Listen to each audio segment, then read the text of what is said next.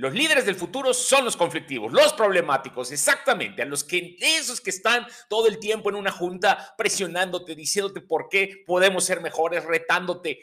Esos son los líderes que necesitas en tu equipo para ser un equipo de leyenda. De eso vamos a hablar el día de hoy.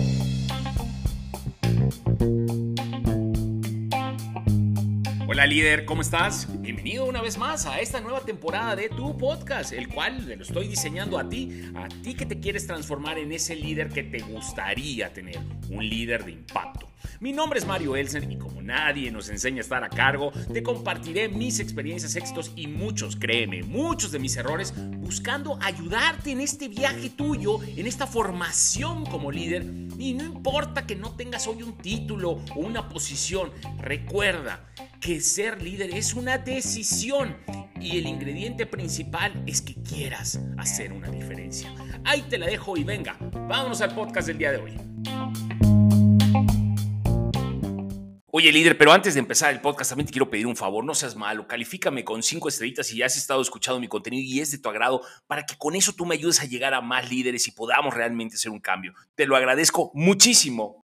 Los líderes del futuro son los conflictivos, los problemáticos. A esos son a los que tienes que reclutar, a los que tienes que meter a tus equipos de leyenda. De eso vamos a platicar el día de hoy. Si ustedes le preguntan a la mayoría de la gente hoy que tienen cargos de puestos de liderazgo, están a cargo de algún departamento o están expandiendo su negocio, tienen un emprendimiento y les dices, si yo te pudiera conceder un deseo, o sea, ¿qué es lo que necesitas? Y la mayoría nos dice, Mario, es que no hay gente. No hay gente preparada, no hay gente que se quiera ser responsable, no hay gente que yo pueda confiar, no hay gente. Y, todo el mundo, la palabra es, no hay gente, no hay gente, no hay gente. La verdad es que sí hay gente. Y, siempre te dicen, oye Mario, ¿cómo le hago para encontrar esos líderes de los cuales tú tanto hablas? ¿Cómo ser ese arquitecto de equipos si no hay el talento, si no están esos jugadores extraordinarios? Pues, oigan, de verdad, a ver, quiero, quiero partir de algo que la combinación para hacer grandes equipos no es salir a buscar a Messi maduro, ¿no? Y hasta Messi lo reclutan de chiquito, el Barcelona lo contrata de joven, le da el talento y lo van reclutando y los van formando. Todo el mundo quiere que las cosas salgan rápido, ese sentido de la inmediatez hoy a veces es un poco incongruente, ¿no? Formar gente o armar equipos eh, lleva tiempo. Es una combinación entre la actitud correcta de tu parte como líder, ¿no? Y por ahí que es el famoso líder unicornio que yo hablo, y aparte, juntar talento de, otros, de otras personas, esa sabiduría colectiva, etcétera, que tanto hemos platicado. Pero pues todo el mundo te dice, no, Mario, es que existe una mentalidad mediocre, los chavos no se comprometen, los entrenas y te abandonan, de todo se quejan, no aportan nada, es la ley del mínimo esfuerzo. ¿Te suena conocido? Bueno, mucha gente lo dice, los jóvenes, que aparte los etiquetamos, ¿no? Decimos, es que son así, ¿no? Me, me río hace poco, bueno, no hace poco, hace un buen estuve en una conferencia y me acuerdo que salió una persona que leía un artículo en el periódico y decía, estos jóvenes de hoy se quejan por todo, son, este, no están a gusto con nada, la ley del mínimo esfuerzo y todo, y entonces termina de leer y ya saben, toda esta, esta sintonía de lo que hoy podemos estar eh, diciendo acerca de las generaciones nuevas, inmediatamente dijo en qué estamos pensando, ¿no? Y, todos en el foro, no, los millennials, los millennials. Y saca el artículo, y era un artículo de un periódico, cuando los boomers, o sea, mi abuelo, hablaban de los X, o sea, mi generación. Y eso pensaban de nosotros. O sea que esto, es esto no es nuevo, esto siempre ha estado, es un tema generacional, claro, porque en el liderazgo pasa esto nosotros los que estamos hoy, por lo menos a cargo, y a veces que no sepamos estar a cargo porque nadie nos enseña, operamos con nuestras historias. Entonces, fíjense qué curioso. Yo como líder opero como me trató a mí la generación de arriba. Y creo que ese es el estilo que funciona. Entonces nosotros, los X, o al menos en mi caso, yo hablo por mí, eh, tenemos estas historias, ¿no? De como por ahí, no sé si ya publiqué o no publicado la historia en cuando me hacen rasurarme en una, una muy mala experiencia para mí. Pero en esa época era normal. Entonces, ¿qué, pasa? Que hoy yo como líder digo, no, hay que presionar, hay que hacer esto y cuidado. Entonces, si a mí, a mí me hacían esto, ¿no? Como los papás que dicen, a mí, mi papá me hacía esto, hoy no, no aguantan nada. Claro, porque tenemos esa filosofía de que operamos con nuestras historias. Nuestro liderazgo está basado en lo que vivimos, no en lo que debemos ser. Y esa es la parte que hoy quiero, o por lo menos yo siempre trato de equilibrar y cambiar ese futuro. Les digo, chicos, a ver, olvídense del, jefe que, conocen, olvídense de todo lo que saben del liderazgo. Dibujen su liderazgo. Sean este líder que les gustaría a ustedes tener. Y ahí te das cuenta que todas estas experiencias que viviste no son tan cool y que tú no las debes repetir. No porque los demás sean más suaves o no, o sea, las, generaciones de abajo, no tiene nada que ver. Realmente lo que tiene que, lo que importa aquí es que tú seas ese líder que debes ser por los valores, por lo que quieres y por lo que crees, ¿no? Entonces, bueno, por eso, por eso vamos a hablar y hablamos tanto de liderazgo, al menos en mi, en mi, en mi podcast. Ahora, encontrar talento es ese dolor que existe, ¿no? Ojo, y, siempre digo, hablo de la entrevista, no es una entrevista, es un proceso, claro, y, siempre digo que lo voy a hablar en el podcast, pero tengo una lista todavía muy larga hasta llegar a ese capítulo, porque no soy un experto en recursos humanos, la verdad es que no lo soy, pero creo de mejorar tu talento, ¿no? Mucha gente se enfoca demasiado en desarrollar a la gente, pero si tú no reclutas a la gente correcta o no tienes a la gente correcta, no sirve de nada ese desgaste de desarrollar a la gente, ¿no? Es el huevo o la gallina. Así que la clave muchas veces no está en el desarrollo del talento si no tienes el talento adecuado.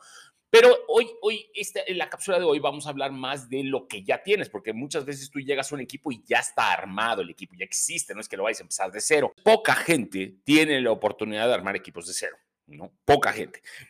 Normalmente son transiciones, son, son cambios y, ojo, y lo digo abiertamente, le gusta a quien le guste, eh, esos que se cambian de trabajo como líderes y destruyen a todo un equipo y traen a su equipo y, y, es una cacería de brujas porque estás metiendo a tu gente, no creo que sea lo correcto. Esa es mi manera muy particular de pensar. Yo creo que hay que evaluar primero, hay que entender con quién tienes el equipo. Muchas veces tenemos gente muy talentosa que ni siquiera les damos la oportunidad antes de traerte a ese tu cuate, ¿no? O sea, aguas con eso. No es solo la entrevista. Lo otro, y esto se verá muy... A veces dices, Mario, no, no seas ridículo. Sí, sí, a veces lo obvio, y ese es el pecado de la obviedad. A veces no sabemos lo que buscamos o, sí sabemos lo que buscamos, pero queremos comprar otra cosa, ¿no? Yo siempre he dicho que aspiras a lo que quieres, no lo que necesitas o lo que se va a adecuar a tu compañía. Y eso genera un que no hagan fit. Entonces tú vas eh, vives en un rancho, ¿no? Y te encantan tener un Tesla y, te compras un Tesla. Sí, pero el Tesla no es para rancho. Así de sencillo. Y muchas veces queremos a fuerza eso porque es el, lo lindo, lo que está de moda, lo que todo el mundo quiere y es lo cool, ¿no? Tenemos que saber que eh, estamos, si somos una empresa, un emprendimiento y estamos, estamos liderando esta empresa familiar, no te quieras traer el director más corporativo del corporativo. Por muy bueno que seas, no vayas a buscar a alguien que no se va a adecuar a tu cultura, a tu entorno, porque va a sufrir él y vas a sufrir tú. Entonces, de entrada, no, ¿no? Este, tienes que saber qué contratar.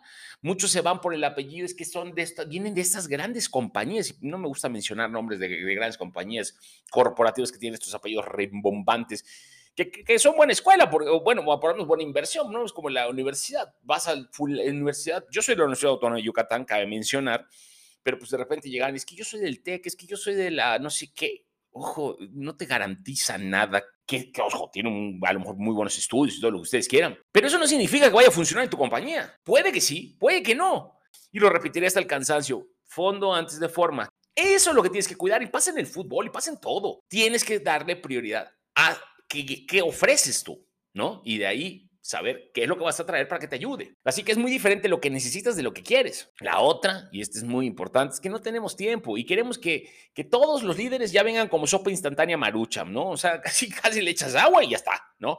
Procreen su liderazgo, ustedes llévenme al futuro, a ver, magos. Y un día se lo dije a un, a un dueño de negocio con el que trabajé, decía, a ver, a ver, a ver, podemos ser muy buenos, pero no somos magos todo lleva tiempo, se construye, necesitamos empoderamiento y ten paciencia, ¿no? A veces la paciencia es, es algo que no hay. Para construir se necesita paciencia. Pues, y va de la mano de que todo el mundo quiere resultados rápidos. O sea, contratas a alguien, te traen a esta persona y entonces en dos semanas quieren resultados, tres semanas quieren resultados, o tres meses quieren resultados. A ver, a ver, a ver. ojo, tampoco es una vacación tiempo compartido de dos años, ¿no? Estoy de acuerdo pero por lo menos darles un tiempo de seis a un año para que la gente se adapte, acomode, vea cómo lograr las cosas. Entonces no quieras resultados tan rápidos y entonces dices, uy, ya no sirve, no sirve, no sirve, le estoy pagando mucho y, y entonces se va. No es tan así. Por eso tienen que tener cuidado a quienes reclutan. Uno tiene que ser un arquitecto de equipos, pero regreso al tema. No solo es dibujarlo, no solo es contratar, o en muchos casos equivocadamente pagar, ¿no? Porque a veces dicen, uy, yo pagué muchísimo, me traje este y le estoy pagando una fortuna. No, eso puede ser un gran error. A veces hay que reclutar bien jóvenes, combinar con gente de experiencia, desarrollar. Para mí, ser un arquitecto de equipos es reclutar, desarrollar, coordinar, impulsar, soportar. Eh, no sé, motivar, o sea, todos, todos, pero tú tienes que estar, no es nada más puse la casa y ya quiero que todo salga. ¿No es así? De estos, de los líderes a futuro, ¿no? De los líderes a futuro, de los que, me gusta rodearme, de los que me gusta tener mayoría, de los que creo que son los que arman los equipos de leyenda y son sorprendentemente esas personas incómodas, ¿no? Los que nadie quiere, ¿no? Eh, el, son las personas incómodas, los que nadie quiere, los complicados, los que tienen una combinación de estas actitudes, ¿no? Y dirás, oye, pero pues son los que afectan, ¿no? Son los que más molestan, son los que dan mucha bronca, realmente no construyen, a veces si no los controlas, un ambiente tóxico. Nos ponen esa etiqueta, y me incluyo, porque yo soy así, nos ponen esa etiqueta, es que es muy frontal, es que dice lo que piensa, es que en una junta me avienta un tema que, que yo no quiero y a mí no me gusta que me encaren, pero por eso hoy te voy a contar por qué los líderes del futuro, al menos si quieres llevar tu compañía a otro nivel, tienes que tener estos revoltosos eh, eh, como yo en, tus equipos. Y, yo, pues, a mí me gusta tener muchos de ellos. Y ojo, yo tengo una personalidad fuerte, ¿no? Y esto, esto tiene que ver a la hora que te lo voy a explicar. Ahora, ¿qué pasa? Eh, normalmente no vemos el beneficio de tener equipos de leyenda. Muchos están buscando una tranquilidad o, una, un tema económico, pero no es así. Así que te voy a decir de mi punto de vista de cuál sería el beneficio. Y tengo 30 años ya en cargos de puestos de liderazgo de todo tipo, ¿eh? de todo tipo, desde liderazgo estudiantil, desde pues, jefe de salones, yo de todo.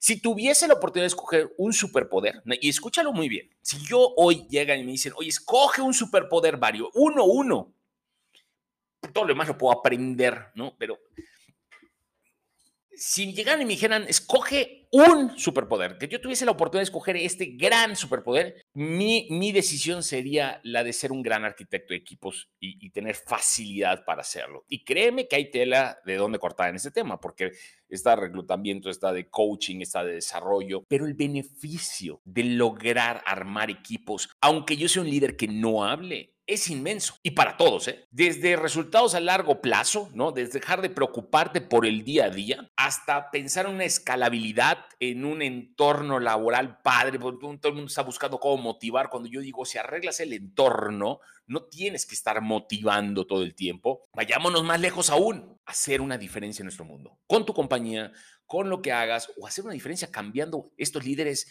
o creando estos líderes que van a hacer más cambios alrededor de ellos. Imagínate la ola que vamos a lograr.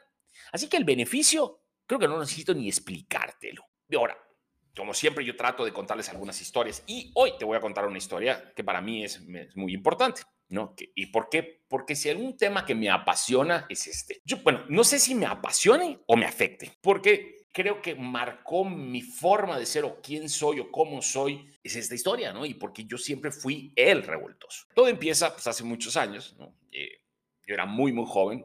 Para los que no lo sepan, yo soy de una ciudad que se llama Chetumal, Quintana Roo. Viví ahí como 13 años, de ahí me voy un año a, a Belice a estudiar inglés. Por ahí de los 12, 13 años que yo regreso de Belice, yo ya hablaba inglés. A lo mejor no es la más recomendable, pero pues eso es lo que mi papá me podía ofrecer y creo que fue un buen acierto darme el inglés joven, ¿no? Pero, pero bueno, eh, repito, esas son otras historias que después las vamos a ir contando. Pero mm, yo regreso, ¿no? Y mi papá era un apasionado de la pesca. Yo, a mí me gusta desde chico, mi papá me, estuvimos expuestos siempre a todas estas actividades extremas, cacería, pesca, tiro al blanco, eh, todo lo que tenía que ver con, con, naturaleza, ¿no? Mi fin de semana era irme a acampar a Mahahual cuando los que conozcan es hermoso y si no visiten, es hermoso. En esa época no había ni luz, o sea, nos íbamos al camping, etc. Y íbamos a pescar y en estas estábamos empezando en los pininos de la pesca deportiva, ¿no? En la de la, de la caña y el carrete y todo. Yo, en, en, mi afán de 13 años, 14 máximo, yo en el afán de ganarme el cariño de mi papá, mi papá no, no me trataba muy bien, no era yo una persona de su de, su, de, sus favoritos. Yo siempre eh, leía revistas en inglés, me preparaba, veía en esa época la información que había acerca de la pesca, como para decirle a mi papá, oye, mira, yo te aporto, yo te agrego, mira qué te doy, vamos a hacer esto y esta caña y utiliza esto y ponte esta, en, esta profundidad, en los 120 pies está el pez vela, etcétera, etcétera. Yo todo el tiempo quería yo darle sugerencias a mi papá y demostrarle a mi papá mi, mi valor, o sea, que mi papá me volteara a ver y me dijera, oye, güey, qué, padre, ¿no? Sorprendentemente, mi papá no lo veía así, ¿no? Mi papá lo veía como que yo al final del día era una persona conflictiva, que nada más le daba dolor de cabeza, que él decía algo y yo lo cuestionaba todo el tiempo, que en lugar de que se hiciera lo que él quería o como él quería o con el señuelo que él quería, yo siempre llegaba con 18, 20 ideas diferentes, cuestionaba las de él, le decía que todo lo que estaba haciendo él era mal. Yo creo que, pues, obviamente tenía 14 años, y yo no estaba tan perdido, ¿no? No estaba nada tan perdido, era un tipo que me estaba yo, un tipo niño que me preparaba y era muy estudioso, pero todo era, todo era con este afán de buscar la aceptación de mi viejo, ¿no? Buscar esa, que me dijera, oye, pum, qué padre, güey, o sea, qué, qué, qué bueno que te tengo en mi equipo, encárgate tú de esto. No, no, no sucedía eso. Todo el tiempo eran pleitos, todo el conflicto.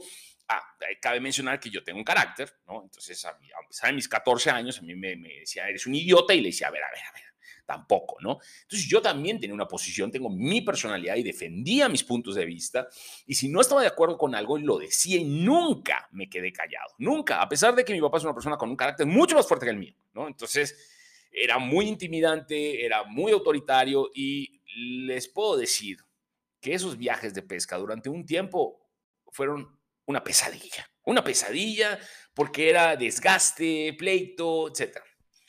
Para no hacerles largo el cuento, a los 15 años mi papá y yo teníamos una relación tan, tan destruida, o sea, tan afectada porque a él no le gustaba que, nadie me llevara la contraria, nadie, ¿no? Él decía, él quería tirar una coco al mar, todo el mundo teníamos que decir que era la mejor idea del mundo, cosa que yo no hacía. Entonces la relación estaba muy, muy desgastada y mi papá decide no solo no volverme a llevar a pescar, sino decide sacarme de la ciudad porque pues ya estábamos siempre, siempre en constante pique, ¿no? Yo no me dejaba, ¿no? Y esto, esto pues, no le gustaba. Así que me mandan a Mérida eh, con el afán de que mi educación y todo, pues yo siempre supe, y él también, y creo que hasta, hasta la misma ciudad, que era la decisión para que no estuviéramos todo el tiempo peleando, ¿no? Y que todo el mundo lo íbamos a agradecer. Y, me voy, ¿no? Este, obviamente mi papá arma su equipo, ¿no? Gente. Cabe mencionar que ganamos varios torneos, a pesar de los pleitos, ganamos torneos. Un, un torneo de lo ganamos, después ganamos, eh, sacamos varios. O sea, no nos iban mal los resultados. El tema era un ambiente laboral desgastante y yo creo que a mi papá no le gustaba. ¿no? Entonces él empezó a rodearse de, gente para su siguiente. Ya después yo nunca volví a pescar con él. Y él se empezó a rodear de gente que, invitados que hicieran lo que él quería y decía, él es mi reino y se hace lo que yo quiero y chao, ¿no? Y pues, es su historia. ¿Pero por qué te cuento esta historia? Porque cuando cumplo 19 años, estoy a punto de salir de la universidad, ya pasé por mi etapa política, yo decidí, o sea, no, no decidí, vi que no tenía posibilidades de ser un político como tal, porque vivir en la política para mí era muy difícil, porque soy muy frontal y toda la historia que te acabo de contar. Entonces me doy cuenta que no, lo mío no es por ahí, que lo mío eran pues, quizás más los negocios. Pero pues se me hizo fácil hablar de mi papá y decirle, oye, pa, este, pues me voy a regresar, ¿no? Ya, ya me toca regresarme, a ver, a ver qué oportunidad me das me gustaría apoyarte en los negocios, que en los que tú estás teniendo, o en los que él tenía, que heredó de mi abuelo, y me llevo uno de los más grandes golpes de mi vida, que, creo que fue malo, doloroso, pero me hizo mucho lo que soy hoy. Mi, papá me dice, ¿sabes qué, Mario? Este, no creo que sea lo más conveniente que vengas, ¿no? Eh, no quiero que trabajes conmigo, eres una persona muy problemática muy conflictiva, creo que no tienes mucho futuro con tu carácter y con tu y con esa, ese intento todo el tiempo de estar retándonos, de cambiarnos las cosas, no somos los que sabemos, tú no sabes nada, eres un chamaco y todo el tiempo andas cuestionándonos a nosotros. Eh, así que, pues, prefiero tenerte lejos. Así fue, ¿no? Conclusión, net, net, eh, mm, me quedé sin nada, ¿no? Porque pues no tenía, ya no me mantenía ni nada desde hace un tiempo, pero pues sí tenía la leve esperanza de que a lo mejor iba, iba, iba a quedarme con él, ¿no? Y pues a la fecha yo he trabajado interrumpidamente desde, creo que los 20, 20 ¿no? Hasta, hasta la fecha, interrumpidamente. ¿eh?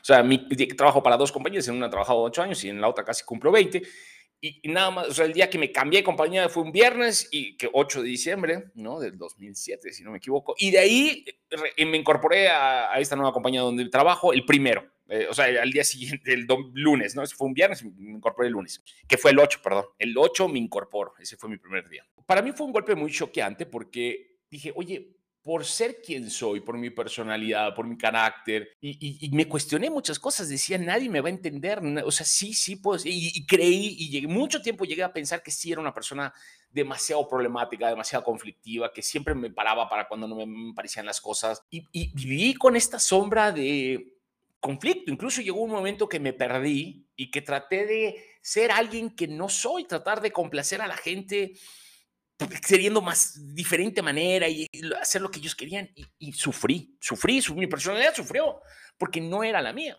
¿Y por qué cuento toda esa historia? ¿no? Por, por varias razones, obviamente porque hoy, después de 20, casi 30 años de carrera profesional, eh, nada que ver, nada que ver. Creo yo que parte del éxito es ser esta persona que challengea, que reta, porque el líder para mí, en mi definición, es un terrícola más, un, tipo cualquiera sin superpoderes, pero con una gran actitud de querer cambiar siempre las cosas, mejorarlas y todo, pero proponiendo, ¿no? Y, y eso vamos a hablar un poquito al rato.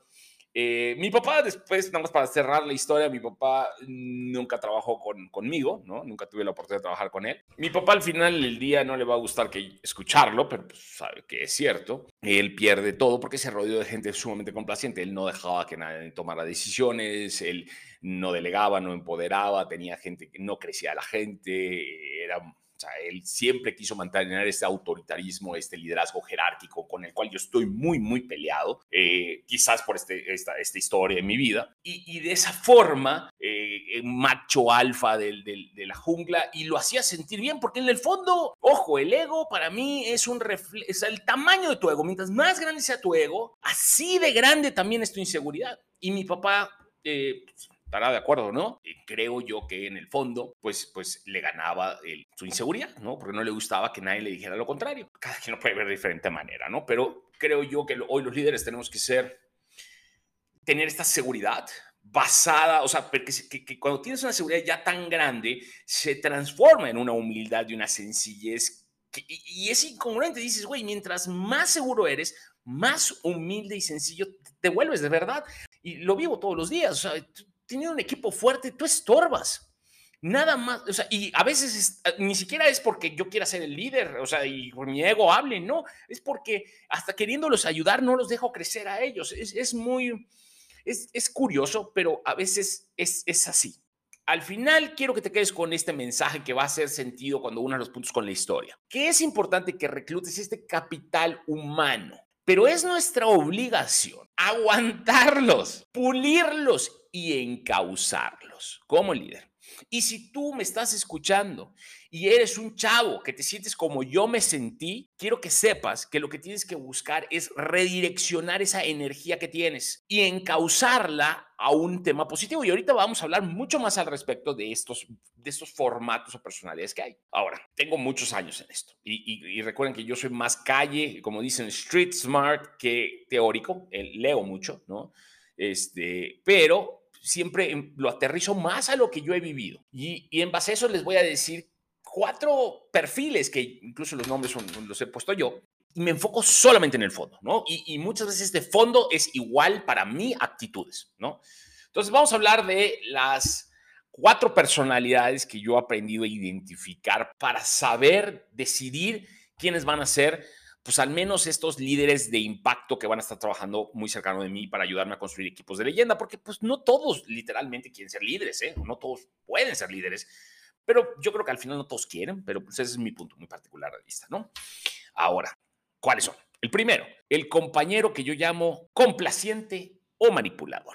Uy, esto es una chulada. Y, hay que tener mucho cuidado, porque estos eran los que le encantaban a mi viejo. Y le encanta, creo que todavía. Al final son estas personas que están en tu organización, eh, que son los que todo el tiempo te van a decir lo que quieres escuchar.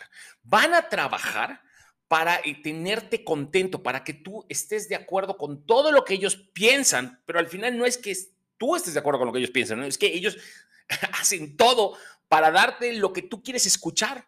Si tú quieres que se haga esto, se va a hacer así. Ellos te leen, te saben, son unos camaleones en cuestión de manejar la información. Muchas veces estas personas vienen de alta confianza, o sea, abusan del exceso de confianza. Uno de los grandes miedos de los líderes es, la falta de confianza.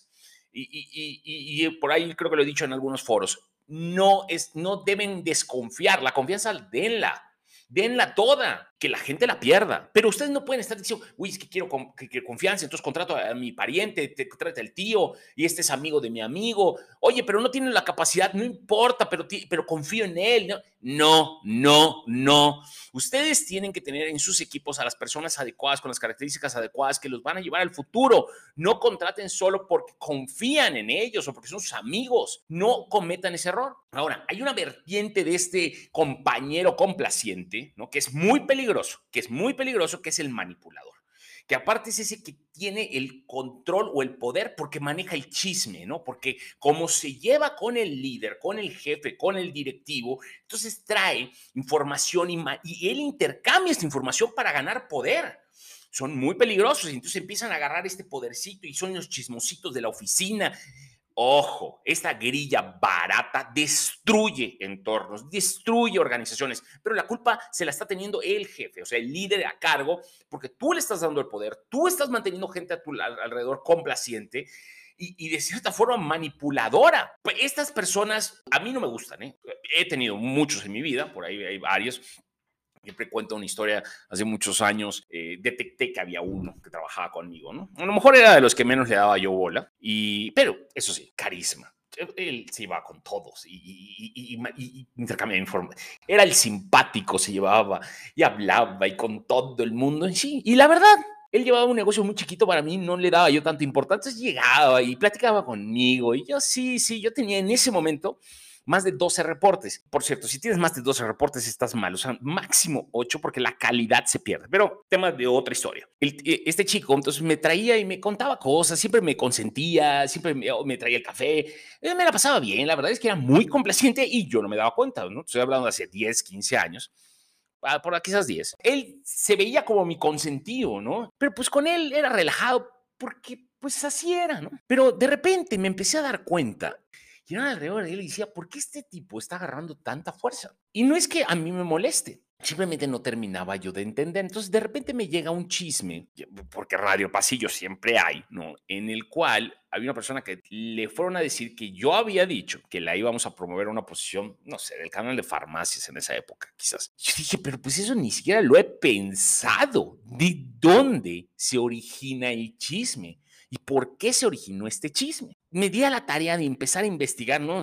¿Por qué estaban habiendo estas falsas informaciones que generaban, falsas expectativas que generaron un ambiente no, no propicio, por lo menos no, no el que yo consideraba correcto? Resulta que alguien le había dicho a la niña que yo estaba considerando seriamente hacer este cambio y me fue muy difícil eh, encontrar la fuente porque ya estaba muy permeado el chisme. A veces dicen que el, chisme es como una, una cubeta de agua. Tú tiras un cubetazo de agua en el suelo y nunca vas a terminar de recuperar todo el agua. No se queda algo permeado. Lo que decidí hacer, porque a mí esto de la grilla no, no es algo que me guste, creo que es, es toxiquísimo, o sea, es lo peor que puede destruir un ambiente, un equipo de trabajo. Eh, o chismes, de lo peor. Decido ver con las personas con las que tengo relación o comunicación, filtrar información falsa. Entonces decía, güey, si voy a filtrar algo que yo sé que es una mentira eh, y le voy a dar una versión diferente a cada uno de, los con los que yo platico, me voy a dar cuenta de quién fue el que lo dijo porque va a decir algo y va a ser como que un tema de poder. Y sorprendentemente y decepcionantemente, eh, la persona que,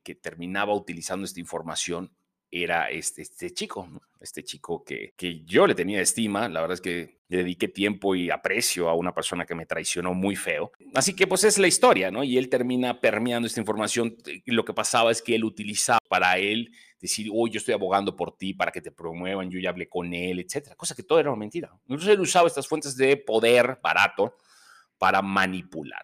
Así que si tienes en tu equipo gente así como la gente que tuvo mi papá, que se rodeó de muchísimos de ellos, el 90%, 95% de ellos, no, digamos que mi papá tenía como el 80% de personas que le querían, le decían siempre lo que él quería escuchar, eh, terminan fracasando.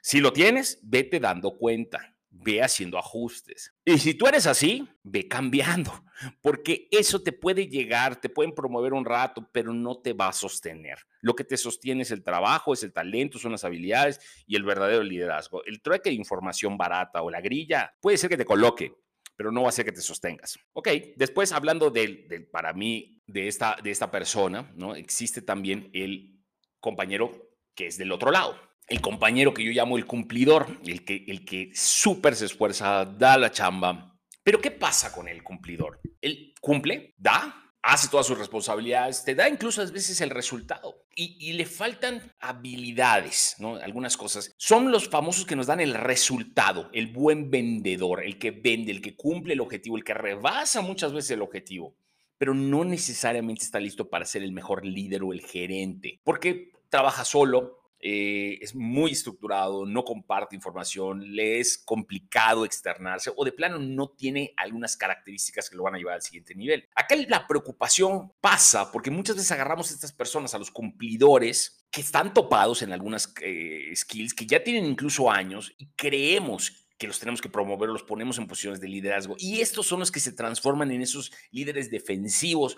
porque no los ayudamos a desarrollarse. Entonces los subimos a un rol por resultados, pero no con las habilidades. Y esto lo que les genera a ellos es un problema. Entonces mucha gente viene y cuando llegan a las entrevistas dices que yo soy gerente, pero tienes que ver si está preparado. Si tú eres de estas personas, tienes que capacitarte con los nuevos superpoderes. Por ahí puse varios en mi podcast.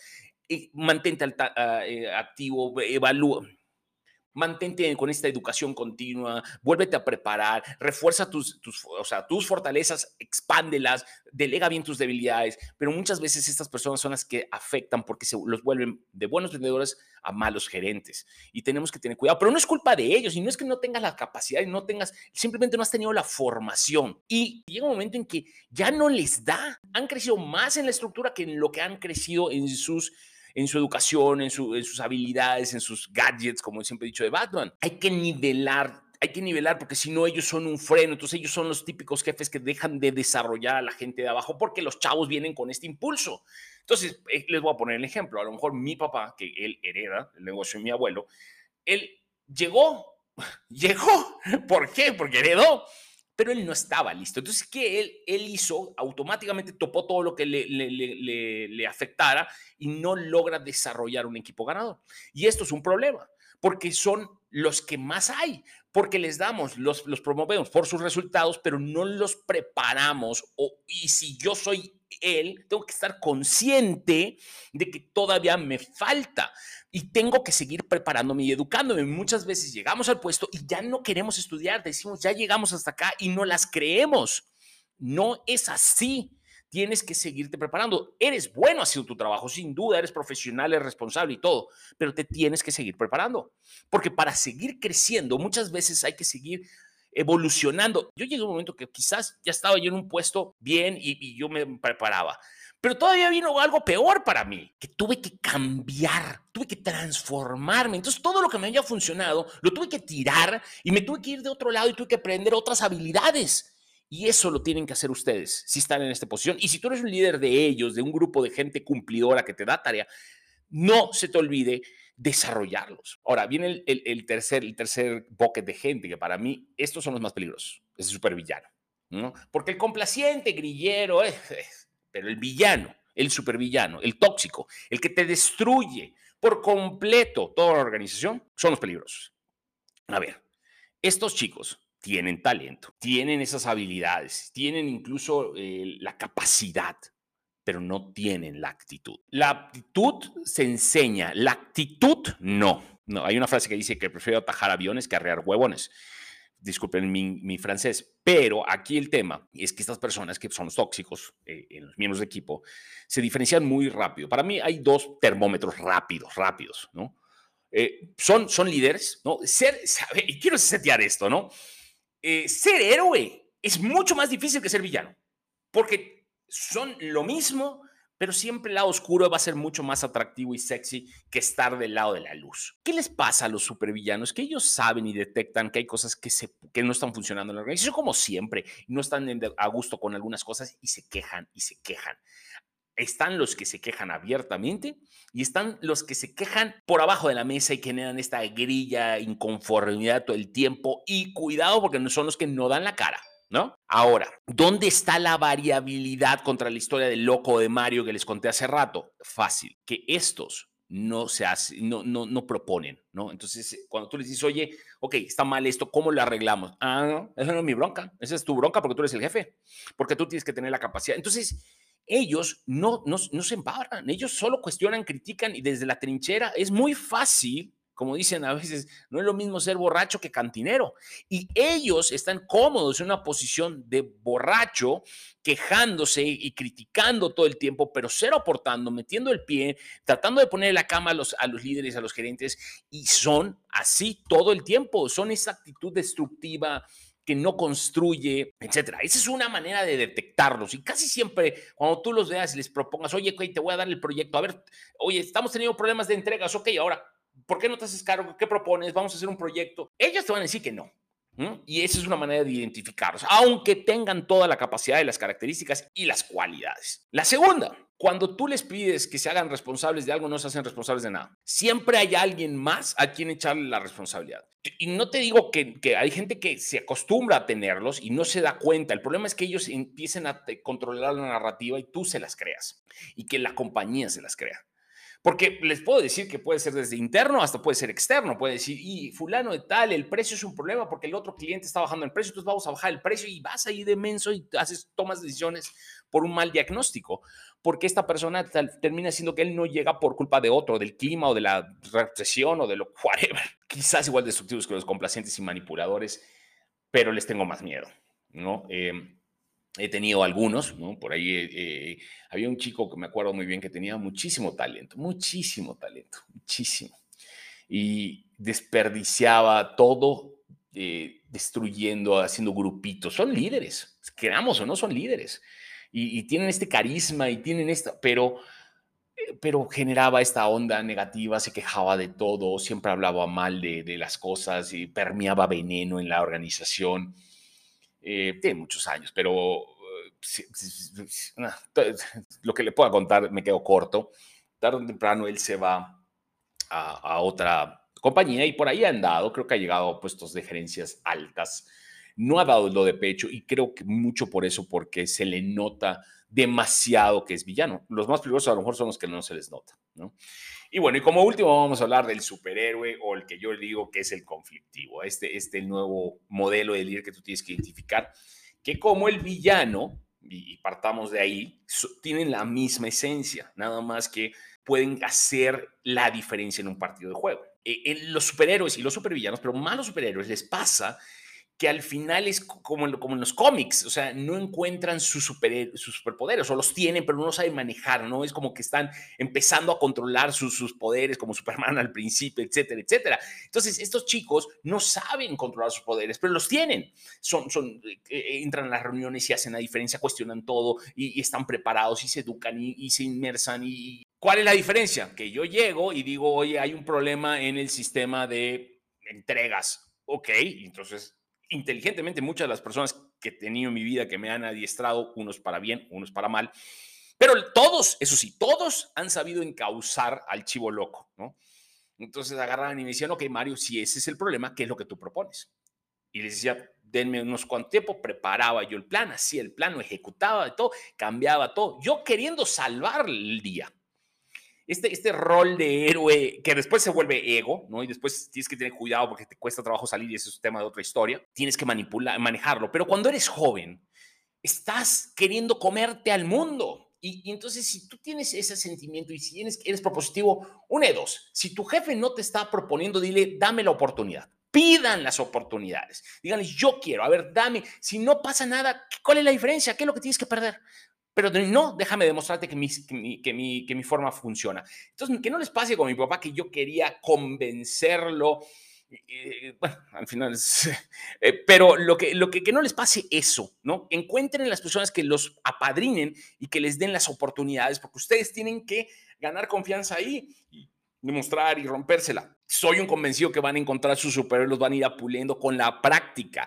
Y aparte, no dejen de, eh, en esta no dejen de educarse de manera continua porque eso va a fortalecer su superpoder natural. Entonces van viendo esta, estas características porque hay muchos de ustedes tienen los talentos. Hay gente que no los tiene todos, pero hay unos que sí, sobre todo esos de, de actitud, ¿no? Y lo otro es que todo, así como los supervillanos nunca se hacen responsable, el héroe siempre, siempre, él asume la responsabilidad, se echa el equipo a la espalda y dice, güey, si, le, le, duele perder, le duele no ganar, le pica la cresta y ellos siempre quieren ganar. Abusivo, o sea, llega un momento que desesperadamente quieren ganar, que no les importa lo que tengan que destruir para ganar, pero eso es un tema que van regulándolo con los años tenemos que nosotros como líderes, si tienes una persona así, encontrarla, son estas joyas, eh, llevarles proyectos y hay, hay, unas, hay una manera de desarrollarlos que se llama 70-20-10, que es 70% proyectos, 20% eh, mentoría y 10% teoría. Tú puedes encauzar a los líderes. Los líderes les encantan los proyectos y esta parte, y si ya he escuchado mi parte de delegación, mi podcast de delegación, ahí hablo de los proyectos y ellos son a los cuales les tienes que dar esos proyectos y la van a romper y la van a sacar del estadio. Tienes que saber encontrarlos. Muchas veces los vas a ver desde el reclutamiento. Son esas actitudes, son las personas que vienen con, con, con ganas de luchar, que vienen con mucha ambición. Me acuerdo de un día y les cuento una historia, ¿no? Todo el mundo critica a los millennials, todo el mundo los critica, ¿no? Pero yo en mi equipo, de repente, un día llega un chico, jovencito, 19, creo que era un trainee de, no me acuerdo de qué área, ¿no? Llega, abre mi oficina, otro no hubiera entrado, ¿no? A él no le importó, mi, mi, puerta siempre estaba abierta, pero él entra a mi oficina y me dice, oye Mario, recomiéndame un libro. Y dices, este chico es de esos conflictivos, porque aparte tenía ese carácter conflictivo. Gran, gran chico, yo creo que le ha ido bien en la vida, no sé por qué después ya le perdí el rastro, creo que lo tengo en LinkedIn, pero eh, eh, esas son las actitudes que necesitamos. Esas son las actitudes irreverentes, conflictivas que necesitamos, que en una junta te pares y digan, ¿sabes qué, Mario? No estoy de acuerdo contigo. Es que, ¿por qué no lo hacemos así? ¿Y saben cuál es el rol de nosotros? Escuchar, dejarlos ser, encauzarlos, ayudarlos a que encuentren el, el extra en sus superpoderes, en lugar de estorbarlos, mitigarlos, minimizarlos y, lo peor de los casos, correrlos, como me hizo mi papá a mí. Bueno, con esto me despido. Espero que hayas disfrutado este podcast. Ha sido un podcast para mí muy emotivo porque les cuento mucho de mi vida personal que va de la mano de mi estilo de liderazgo y, y por qué mi filosofía es como es, ¿no? Porque hablo de esta transformación constante de liderazgo. Eh, gracias y bueno, les, aviso, eh, finales de noviembre, ya tenemos fecha para el reto, lo más seguro, apúntense, síganme en mis redes sociales, inscríbanse en el grupo de WhatsApp, ahí estamos el, equipo de líderes ya trabajando, se llama Líderes de, Impacto, somos nos compartimos información, acaban de salir ideas muy padres, como que hay gente que está metiendo 30 minutos de, lectura en sus, equipos de trabajo. Era el libro de Del Carnage y, este, y, lo están haciendo súper, súper bien, así que métanse porque entre más líderes nos ayudamos, somos así, e, es lo, que, es lo que hacemos los líderes, hacemos la diferencia y nos ayudamos entre todos y la vida no es una competencia, es una cadena de favores. Nos vemos pronto. Ahí te la dejo y espero que este material sea de mucha utilidad para ti en este tu camino de transformación a un líder de impacto, un líder que te gustaría tener. Te veo en el próximo capítulo, no sin antes pedirte que me regales 5 estrellitas si te gustó el capítulo. Y todavía voy a abusar de tu confianza, solicitando que compartas este episodio con amigos tuyos o compañeros de trabajo que tengan esta misma mentalidad de hacer la diferencia que tenemos tú y yo. Suscríbete por favor y dale a la campanita para que te vaya avisando cada vez que yo suba un episodio nuevo. Espero que tengas una semana muy poderosa y a seguirla rompiendo.